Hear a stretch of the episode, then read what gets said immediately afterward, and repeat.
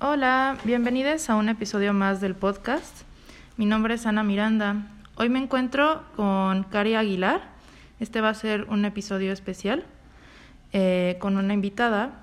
Ella es licenciada en nutrición, educadora en diabetes y maestra en nutrición clínica. También eh, tiene un enfoque no pesocentrista, por lo que me interesó bastante platicar con ella y hablar sobre ciertos temas que nos interesan a todos. Hola Ana, pues muchas gracias por, por invitarme y pues lo que tú gustes preguntar, lo que quieras saber aquí, lo podemos ir platicando. Súper, gracias. Bueno, quería empezar, eh, vamos a ver como un tema de la gordura y también de estigmas, no solamente de la gordura, en nutrición. Eh, y vamos a estar abordando ese tema que es como más principal y le voy a, le voy a ir haciendo unas preguntas. La primera es, ¿qué es una persona gorda en nutrición? Creo que esta pregunta eh, entran diferentes paradigmas y diferentes cuestiones, ¿no? Para empezar, pues, que como, pongo mis manitas así, como obesidad, ha sido categorizada como una enfermedad, ¿no? Una enfermedad crónica, degenerativa, bla, bla, bla. Eh, sin embargo, pues así como en su momento se consideraba la homosexualidad una enfermedad y pues obviamente después se dieron cuenta que no era así, pues así estamos muchos intentando hacer ver que la obesidad o una persona gorda no necesariamente tiene obesidad, ¿no? Se puede vivir en un cuerpo grande y tener un perfecto estado de salud, ¿no? Entonces, una persona gorda en nutrición pues sufre de muchos estigmas, de muchos paradigmas y se considera eh, una patología incluso antes de conocer su historia completa. Mencionaste esto de la obesidad como enfermedad. Creo que estoy muy de acuerdo con esto mismo. Ahorita en otra pregunta que te voy a hacer vamos a abordar más como estos prejuicios pero eh, también me gustaría que nos platicaras un poquito más sobre la gordofobia en, nutrición. Bueno, pues creo que desde la carrera, desde nuestra profesión y desde eh, la forma en que nos educan como nutriólogos, nos educan gordofóbicos. ¿no? O sea, toda la carrera está centrada en el peso, en cuánto pesan las personas, en cómo aprender a medir, cómo aprender a pesar, cómo aprender a hacer restricción calórica, ¿no? Y aunque sí vemos diferentes patologías, eh, nos hemos vuelto tristemente profesionales del peso, ¿no? Y entonces la gordofobia tristemente es intrínseca a la carrera de nutrición y yo creo que todas en algún punto fuimos profesionales del peso, ¿no? Yo desde mi carrera profesional, desde mi vida profesional, Sí fui una nutrióloga que bajó de peso a la gente, eh, sí fui una nutrióloga que creía que una persona gorda era gorda porque quería, ¿no? Porque así nos educaron.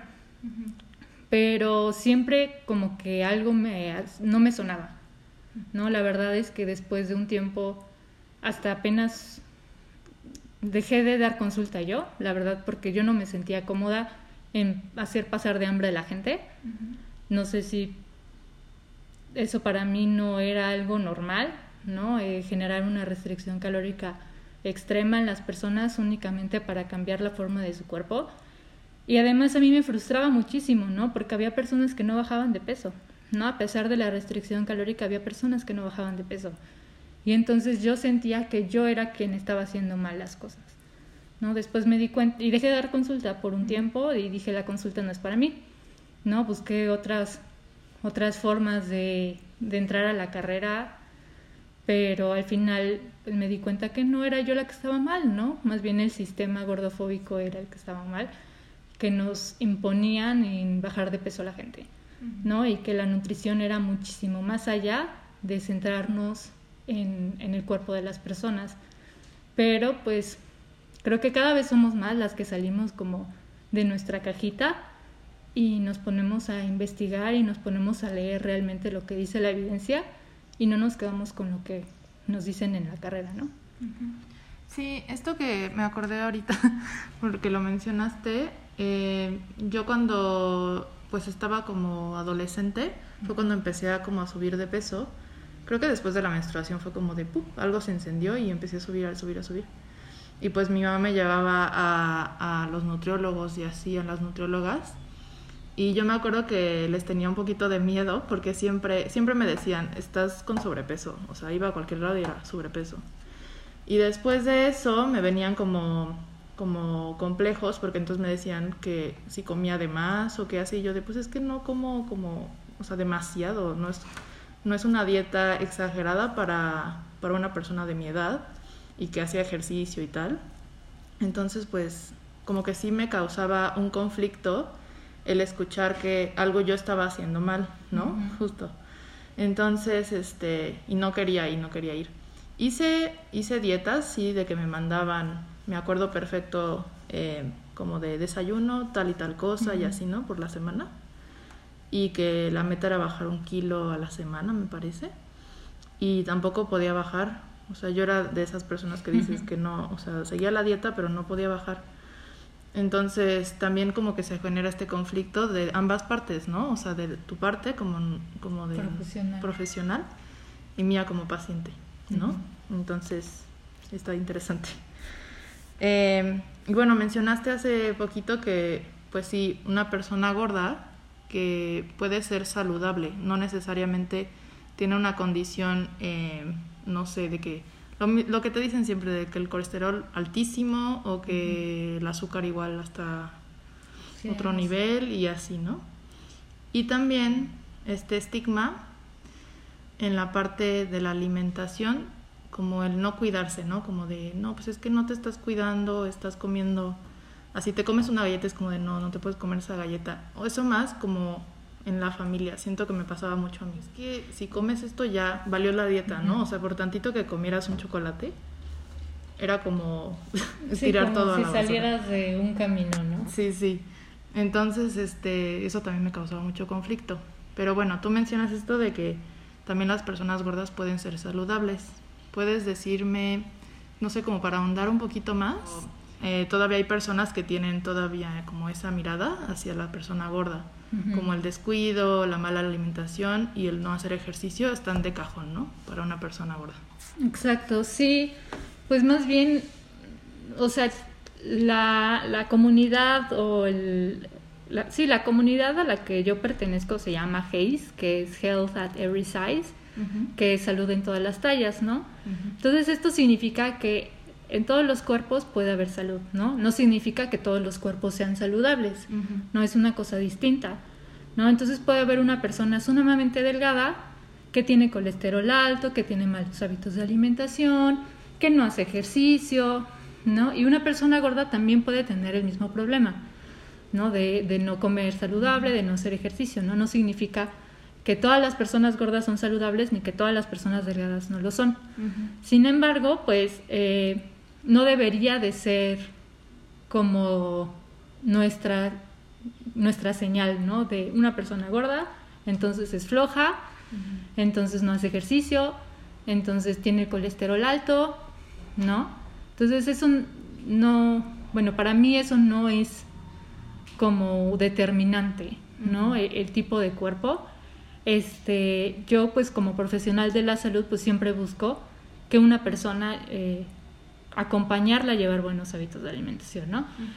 En el momento en que nosotros nos dejamos de centrar en el peso como un objetivo, los cambios son más sostenibles.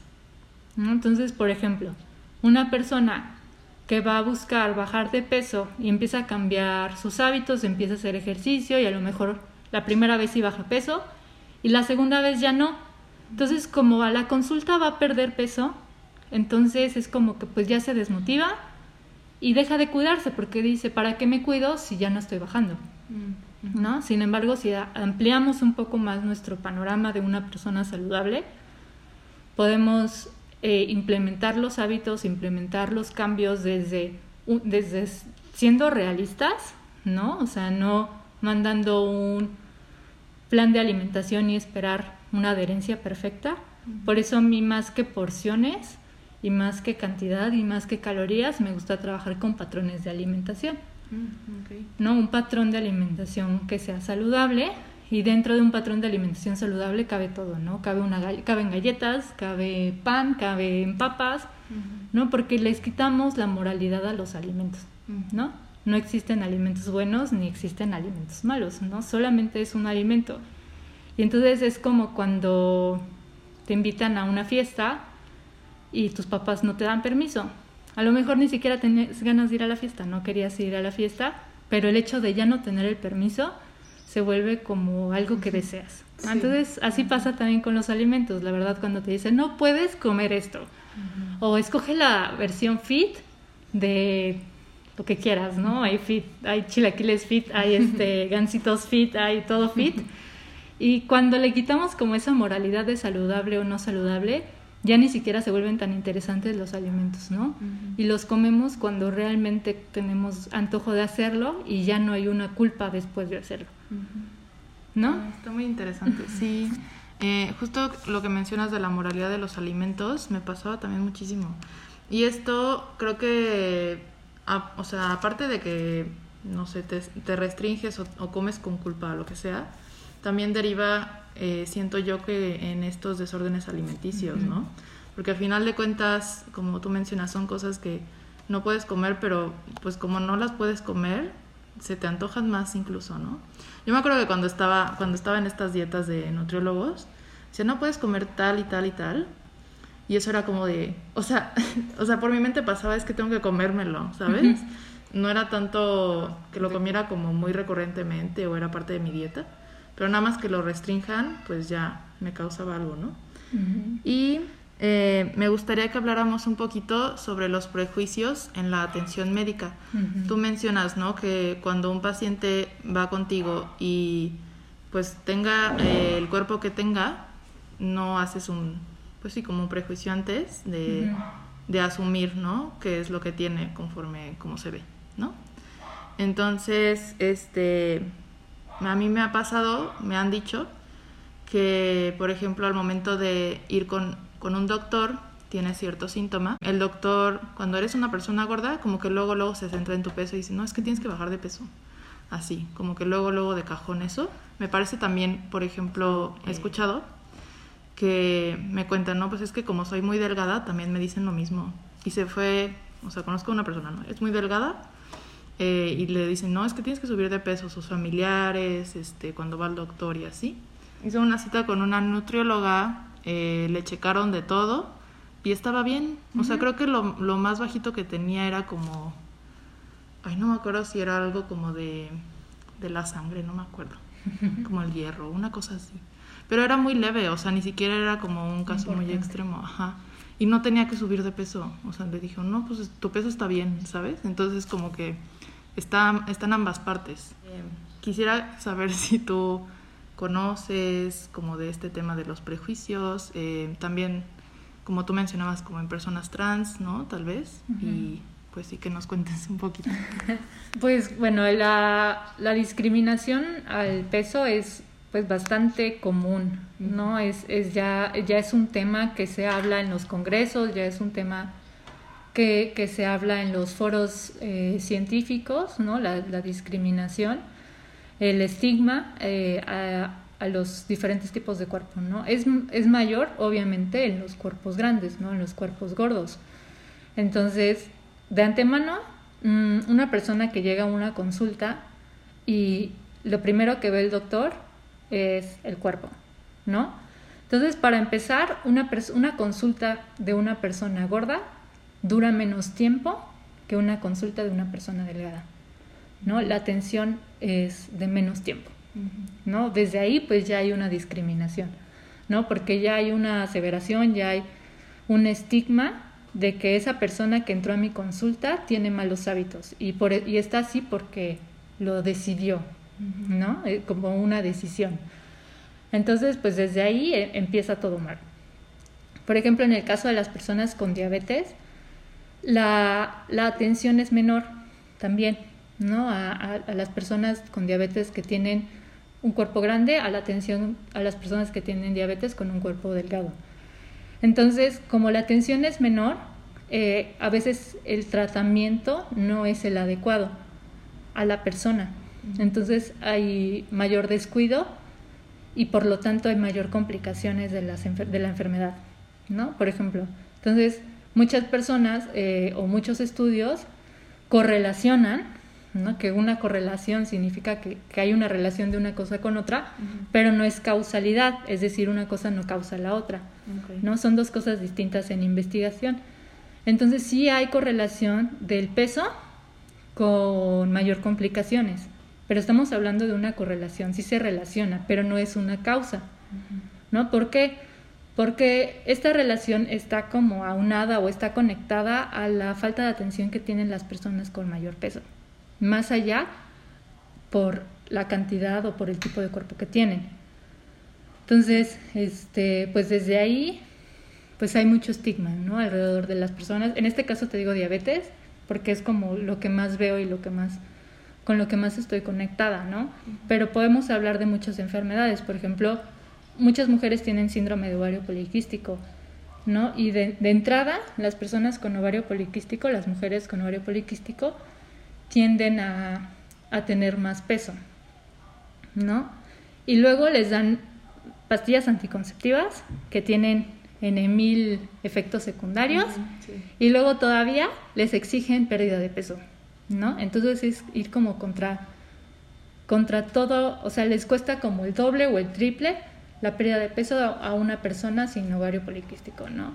Y entonces lo que, lo que tienen muchas estas personas son trastornos de conducta alimentaria, ¿no? O sea, hay, hay igual correlación, no necesariamente causalidad, pero hay correlación de las personas con ovario poliquístico y este, trastornos de conducta alimentaria. ¿no? Y así nos podemos ir con cada una de las, de las enfermedades a las que se relacionan con un mayor peso.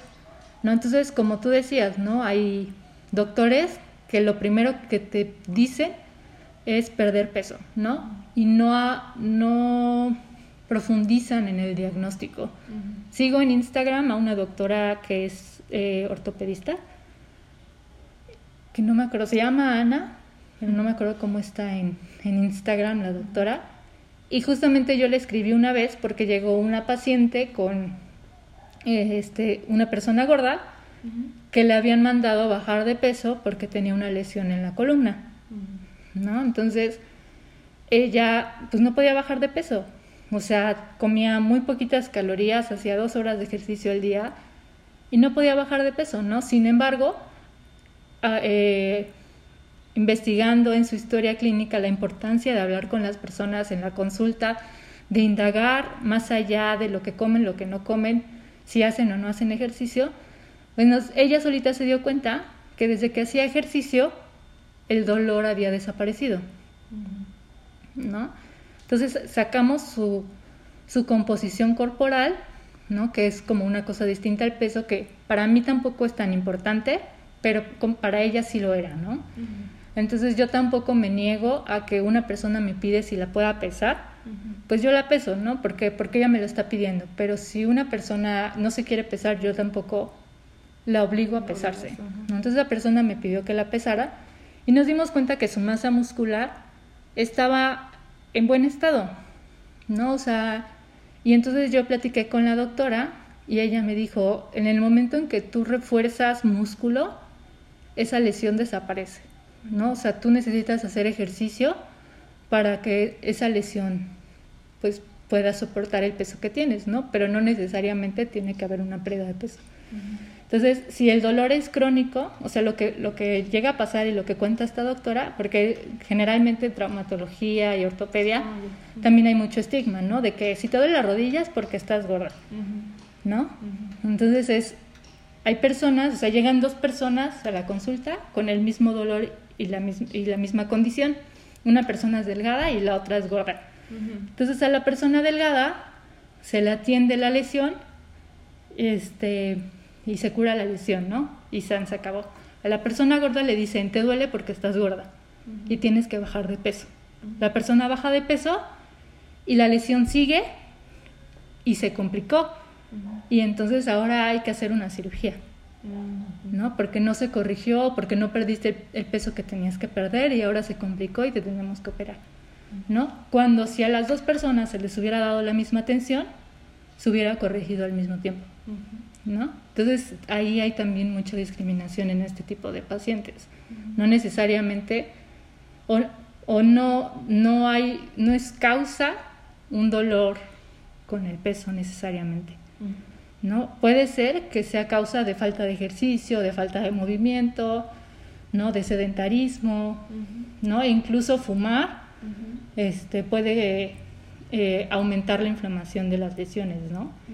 Entonces, pues es mucho más allá de bajar de peso o no bajar de peso, sino de cambiar de hábitos. Y como te decía, cuando el peso no es el centro de la terapia, entonces nos podemos enfocar, en el caso eh, de las personas que menstruan, en, en la regularidad de la menstruación, en los laboratorios, en el estado de ánimo, en el bienestar, en la digestión, en la piel, en el cabello, ¿no? que son factores mucho más importantes y que en realidad nos están diciendo de un real estado de nutrición, mucho más allá del peso. Sí, también vi esto de que lo de la era masa corporal.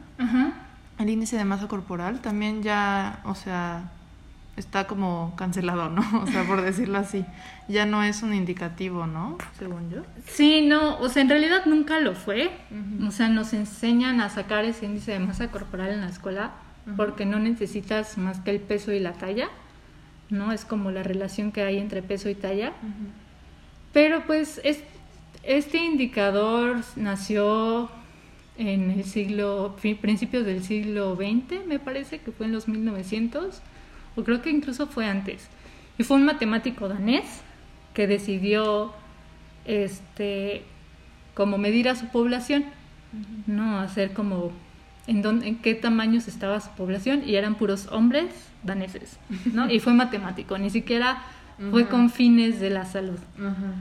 ¿No? O sea, ni siquiera había mujeres, o sea, solamente eran hombres. Obviamente ya después se hicieron más investigaciones, pero este índice de masa corporal solamente sirve para investigaciones de población, o sea, para una población grande y para decir hay cierto porcentaje está en este peso, está en este peso y está en este peso. Pero para evaluar la salud individual es completamente en desuso y completamente pues innecesario, la verdad, ya, pues más que cancelado, pues más bien inútil. Ajá, sí.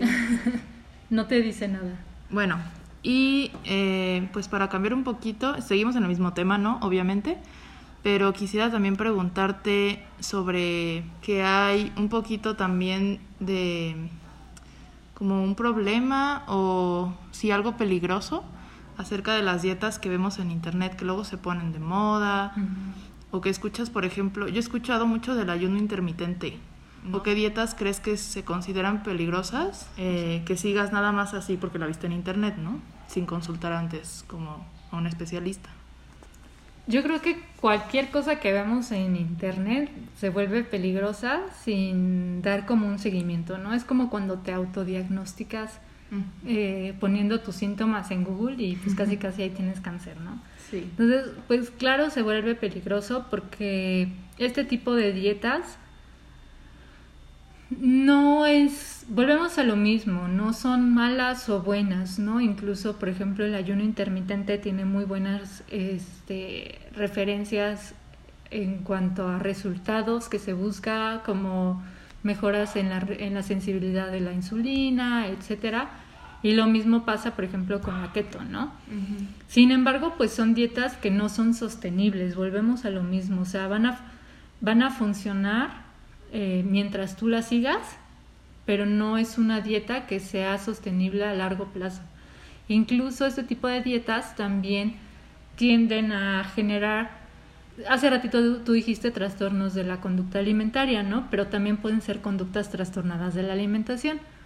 ¿No? A lo mejor no, no caes en, un, en una ortorexia. Una ortorexia es cuando nos empezamos a obsesionar con los alimentos, que termina cayendo también en, una, en un tipo de anorexia nerviosa, ¿no? O sea, te obsesionas tanto por los alimentos que sean buenos o malos que terminas comiendo casi casi agua, ¿no? Puro aire, ¿no? Porque te empiezas a obsesionar de dónde vienen los alimentos. Entonces, eh, antes de esto, pues podemos tener ciertas características o ciertas actitudes que, eh, que van señalando el camino hacia un trastorno de la conducta alimentaria, ¿no? Como nutriólogos, pues no podemos generar ese diagnóstico, porque ese es el trabajo de un psicólogo, ¿no? O, un psiquiatra. Sin embargo, sí podemos darnos cuenta de ciertas conductas que empiezan a tener las personas que están trastornadas, ¿no? O sea, que tienen ciertos comportamientos que pudieran ser indicador de, a, conductas, con trastornos de conductas alimentarias, ¿no? Entonces, este tipo de dietas nos lleva hacia esos caminos, ¿no? En realidad, y te digo, no son sostenibles porque somos seres sociables, ¿no? Somos seres humanos que necesitamos de socializar, necesitamos de compartir, de convivir, y entonces este tipo de dietas nos orillan a no generar esa, ese lazo tan importante con las otras personas, ¿no? De que sigo la dieta keto y me invitan al cumpleaños de fulanita o a una cena familiar y mejor no voy. ¿Para qué tengo que dar explicaciones que estoy en la keto? Mm. Mejor ya no voy, me quedo en mi casa o llego después de la comida, ¿no? Y entonces esos, esas son conductas de riesgo, ¿no? Que empezar a aislarnos para seguir un plan de alimentación al, pie de la letra. No, lo mismo pasa con el ayuno intermitente, porque por ejemplo lo que es la keto, pues tienes que entrar a un estado cetogénico, ¿no? Empezar a utilizar las cetonas como fuente de energía, que es algo sostenible, es algo que puede funcionar, pero pues por ejemplo ya se ha visto que eleva el colesterol a largo plazo. Mm. Entonces, pues arregla unas cosas, pero descompone ciertas otras, ¿no? Entonces, por eso son cosas que hay que tomar con mucha precaución y pues no puedes estar toda tu vida sin, sin los carbohidratos, por ejemplo, ¿no? Puedes llegar a, generar estas conductas de trastornos y pues hay varios síntomas que se presentan con este tipo de dietas, como cansancio, falta de energía, eh, náuseas, mareos, este mal aliento, ¿no? Entonces que, que no valen la pena porque pues eventualmente te cansas o vas a la fiesta y pues bueno, me voy a comer una rebanada de pastel. Pero al comerte la rebanada de pastel sales del, de la cetosis y entonces hay que volver a empezar y hay que hacer otros días otra vez y pues no es una dieta sostenible, o sea, nos orilla mucho al aislamiento. Lo mismo pasa con el ayuno intermitente, ¿no? Porque tienes que pasar ciertas horas sin comer. Que ya se sabe, por ejemplo, antes se creía que necesitabas comer cinco veces al día, ¿no? Era la, la recomendación, ¿no? Para activar metabolismo, según. Pero pues ahora se sabe que no es cierto eso tampoco, ¿no? Que puedes incluso comer una vez al día y se suma lo que comes en el día más allá de lo que comes entre comidas, ¿no? Entonces, de ahí parte como esta teoría de que de generar como un ayuno. Pero volvemos a lo mismo, puedes caer, porque hay ayuno de 12 horas, hay ayuno de 14 horas, de 16, de 18, de 21. Pero pues imagínate, o sea, ya caer en un ayuno de 21 horas es generar un tipo de anorexia también, ¿no? Solamente tener 3 horas para comer. Entonces, pues también estamos generando, o sea, todo se, todo se, todo cae en generar una restricción calórica, ¿no? Entonces, este, pues lo único que conseguimos es son conductas de riesgo que pueden caer en, trastornos de conducta alimentaria tarde o temprano. Y lo peor, y te lo digo porque mis alumnos son adolescentes, que los adolescentes ya tienen este acceso a esta información, ¿no? Porque es una información libre que encuentras en internet. Entonces una persona le pone, un niño pone en internet quiero bajar de peso y le salen en mil tipos de dietas para bajar de peso. ¿No? Ahora se sabe que la primera vez que piensas en tu cuerpo como tal es a partir de los cuatro años. ¿No? Sin embargo, es algo que la sociedad te va imponiendo, ¿no? Desde los mensajes que hay en las caricaturas, ¿no? Que el malvado es gordo, que el villano es gordo, que el, el amigo este tonto que, que no consigue lo que consigue el protagonista pues es gordo también. ¿No? Entonces desde ahí nos están metiendo como mensajes indirectos donde ser, ser gordo está relacionado a no tener éxito, ¿no? O a no ser saludable, a no ser alguien en la vida. Entonces se, se, cree que desde los cuatro años se piensa en ese tipo de cosas y por lo tanto la, la anorexia, ¿no? Que antes se, en promedio había niñas de 12 años iniciando con estos trastornos, ahora se sabe que hay niñas de 9 años iniciando con estos trastornos, ¿no? Y pues otra cosa que, que, también hay mucho estigma es que una persona con trastorno de conducta alimentaria tiene que ser delgada. Y no necesariamente, o sea, puede haber una persona gorda que vive con anorexia o que vive con bulimia, ¿no? Y este y pues como decías hace rato, ¿no? Te preocupa la persona ultra ultra delgada por tener un trastorno de conducta alimentaria y pues simplemente así es su composición, ¿no? Pero esa amiga que tú ves y que, y que está gorda y que llega al, al restaurante y no quiere pedir nada más que agua, lo único que recibe es aplausos, ¿no? Ay, qué bueno que te estás cuidando. sí. ¿No? Cuando esta persona pues probablemente está viviendo un trastorno dentro de ella. Uy, qué interesante. qué fuerte, ¿no? Sí, qué fuerte. Hay mucho como este, sí, como este estereotipo, ¿no? De, de catalogar a las personas conforme a cómo se ven. Pero hay muchísimas cosas detrás de esto. Eh, yo, ahorita que mencionas esto de las películas también, hice un, como una investigación, para, como proyecto de investigación, este, en una materia de la escuela. Me encontré con cosas bien interesantes. Era sobre eh, la representación de las mujeres gordas. Me centré únicamente en eso, en mujeres gordas en el cine hollywoodense. Eh, cómo están representadas de que pues no sé qué es, o la chistosa, o la tonta y boba, eh, o la que, como tú decías, no tiene éxito, no logra alcanzar nada, que el protagonista sí. Y también como la cambiante, que es, estaba gorda, este, se hizo flaca y entonces ya ahí fue cuando obtuvo el éxito, obtuvo al novio, ajá, justo. Y en los villanos también. Vi algo muy interesante de Úrsula porque Úrsula, cuando está cantando la de, creo que es Pobres Almas, algo así, mm. este, dice cosas bien interesantes, bien feministas, pero nuevamente es la villana y es la gorda. Entonces, pues, pues, sí, nos encontramos con esto desde que somos chiquitos, eh, no solamente en las caricaturas, que obviamente es como con lo que estamos más familiarizados, familiarizados, también en, los anuncios, en la publicidad, ¿no? Y esto. Sí crecí mucho con, por ejemplo, con las revistas, con la Tu y Seventeen y otras que había. Este, y muchos de los, o sea, me puse también a investigar, ¿no? ¿Cuál ¿Cuáles eran las portadas? Y muchos decían como, tener el cuerpo perfecto y tal. Eh, la nueva dieta que salió. Eh, cómo conseguir galán. Cosas así. Y todo iba enfocado a nuestro físico, cómo nos veíamos, cómo nos teníamos que ver, eh, cómo nos teníamos que arreglar, vestir, eh, maquillar y obviamente la corporalidad que teníamos que tener. Que es algo con lo que estamos ya rompiendo y todavía falta un caminito, pero creo que la generación que viene va a, va a ser también como eh, parteaguas en muchas cosas.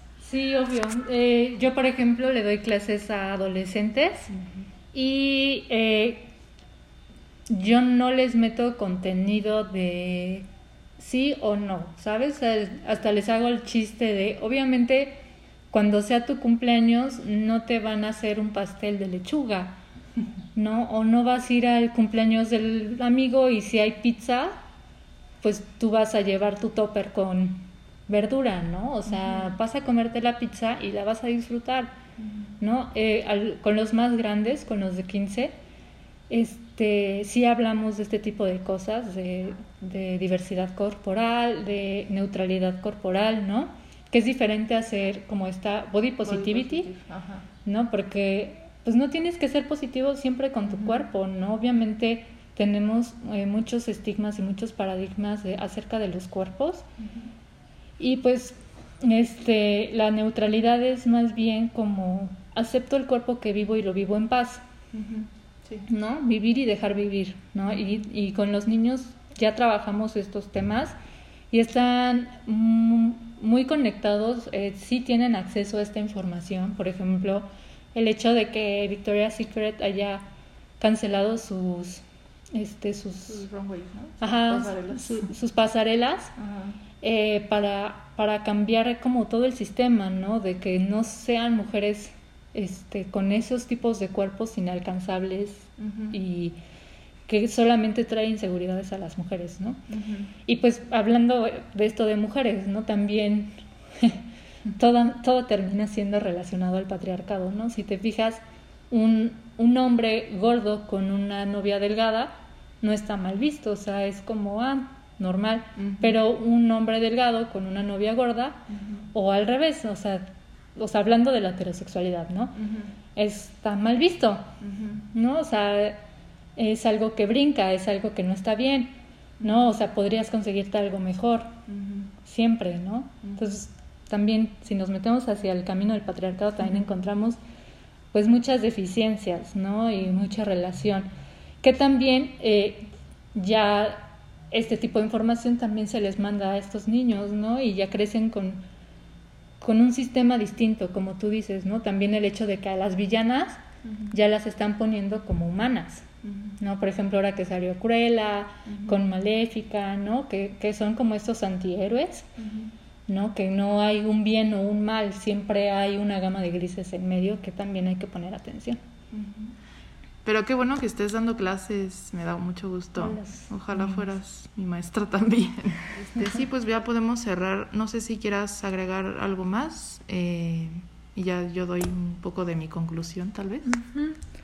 Pues nada, o sea, solo pues estar conscientes que solamente alrededor de un 20% de lo que hacemos influye en nuestro peso y en nuestro tipo de cuerpo, ¿no? El otro 80 tiene que ver con factores sociales, factores económicos, factores de producción de alimentos, este, y con cosas que, eh, factores psicológicos, factores genéticos, que no están en nuestro control, ¿no? Entonces, pues desde ahí trabajar, ¿no? Y eh, hacer ejercicio para sentirme bien, para sentir la diferencia, para sentirme más ligero, para sentirme menos inflamado, este, para pues todos los beneficios que tiene el ejercicio, ¿no? La, la digestión, todo.